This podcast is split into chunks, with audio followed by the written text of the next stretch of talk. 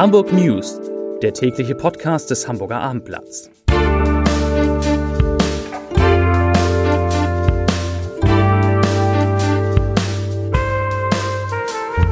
Moin, mein Name ist Lars Heider und heute geht es um die Messerstecherei am Jungfernstieg und ihre Folgen. Weitere Themen. Es gibt neue Sorgen um die Hamburger Gastronomie. Die Polizei sucht Zeugen eines schweren Unfalls, der sich heute Morgen zugetragen hat. Und der Abschied von fettes Brot rückt näher. Dazu gleich mehr. Zunächst aber wie immer die Top 3.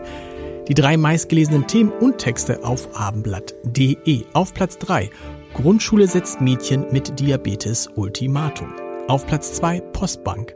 Jetzt gibt es auch noch Ärger mit den Sparbüchern. Und auf Platz 1 natürlich nach Messertat am Jungfernstieg 17-Jähriger in U-Haft. Das waren, das sind die drei meistgelesenen Themen und Texte auf abendblatt.de. Nach der Messerstecherei am Jungfernstieg, bei der ein 19-Jähriger am Sonnabend schwer verletzt worden ist, hat es nun eine Festnahme gegeben. Zivilfahnder der Polizei ergriffen einen 17 Jahre alten Jugendlichen, der bereits hinlänglich bei der Polizei bekannt ist. Wegen der vielen Vielzahl an Straftaten, die ihm in der Vergangenheit zur Last gelegt wurden, wird er dort als Intensivtäter geführt. Zudem gilt er als Anführer einer Jugendgruppe, die bereits seit Anfang diesen Jahres am Jungfernstieg ihr Unwesen treibt. Gegen den Verdächtigen wurde ein Haftbefehl erlassen. In den frühen Morgenstunden des Sonnabends hatte es gegen 4.30 Uhr am Jungfernstieg eine brutale Auseinandersetzung zwischen zwei Jugendgruppen gegeben. Als die Polizei eintraf, lag ein 19-Jähriger am Boden. Er hatte zwei Stich- und mehrere Schnittverletzungen erlitten. Der, der Heranwachsende wurde im Krankenhaus St. Georg notoperiert. Laut Polizei befindet er sich in einem stabilen Zustand. Einen schweren Unfall hat es heute Morgen in Wandsbeck gegeben. Gegen 9.20 Uhr ist dort ein 83 Jahre alter Fahrradfahrer von einem Pkw erfasst und lebensgefährlich verletzt worden. Die Polizei Hamburg sucht nun Zeugen. Den bisherigen Erkenntnissen der Ermittler zufolge hatte eine 40-Jährige mit ihrem VW Golf die Brauhausstraße in Richtung Königsreihe befahren. Beim Rechtsabbiegen von dem sogenannten Zubringer auf die Hauptfahrbahn der Königsreihe kollidierte ihr Pkw dann aus noch ungeklärter Ursache mit dem aus Sicht der Fahrerin von links kommenden Radfahrer. Ein Rettungswagen transportierte den lebensgefährlich am Kopf verletzten Senior unter Notarztbegleitung in ein Krankenhaus. Sein Zustand ist laut Angaben der Polizei kritisch. Die Ermittlungen dauern wie gesagt noch an und Zeugen, die den Unfallhergang beobachtet haben, werden gebeten, sich unter der Nummer 040 für Hamburg 4286 56789 4286 56789 bei der Polizei zu melden. Die Gewerkschaft Nahrung Genuss Gaststätten, kurz NGG, fürchtet, dass die steigenden Steuern verheerende, ein, verheerende Folgen auf das gastronomische Angebot in Hamburg haben könnten. Das teilte die Organisation heute mit und fordert. Der Schnitzelrabatt soll bleiben. Zitat. Ab Januar mal eben 12 Prozent an zusätzlichen Steuern auf die ohnehin schon kräftig gestiegenen Preise obendrauf.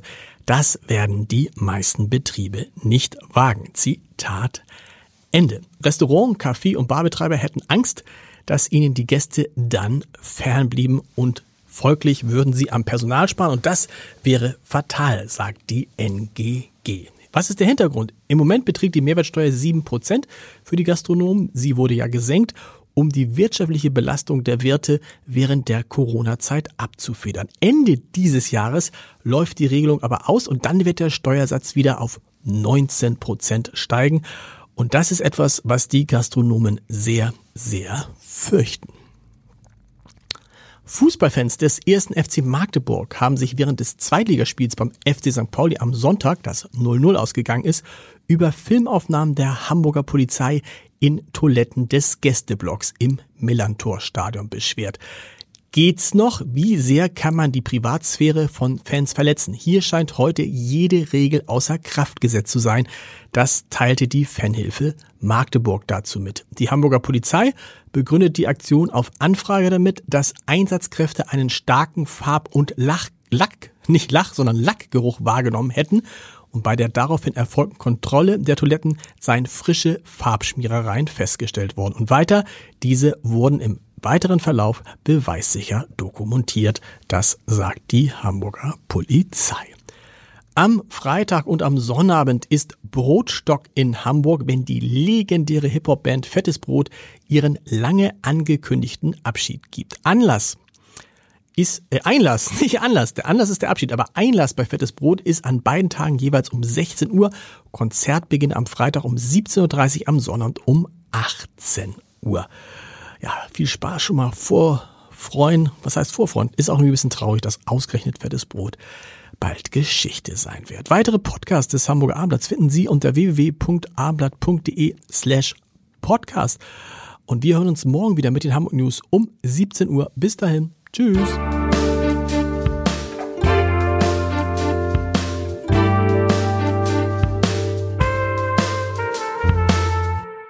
Weitere Podcasts vom Hamburger Abendblatt finden Sie auf abendblatt.de slash podcast.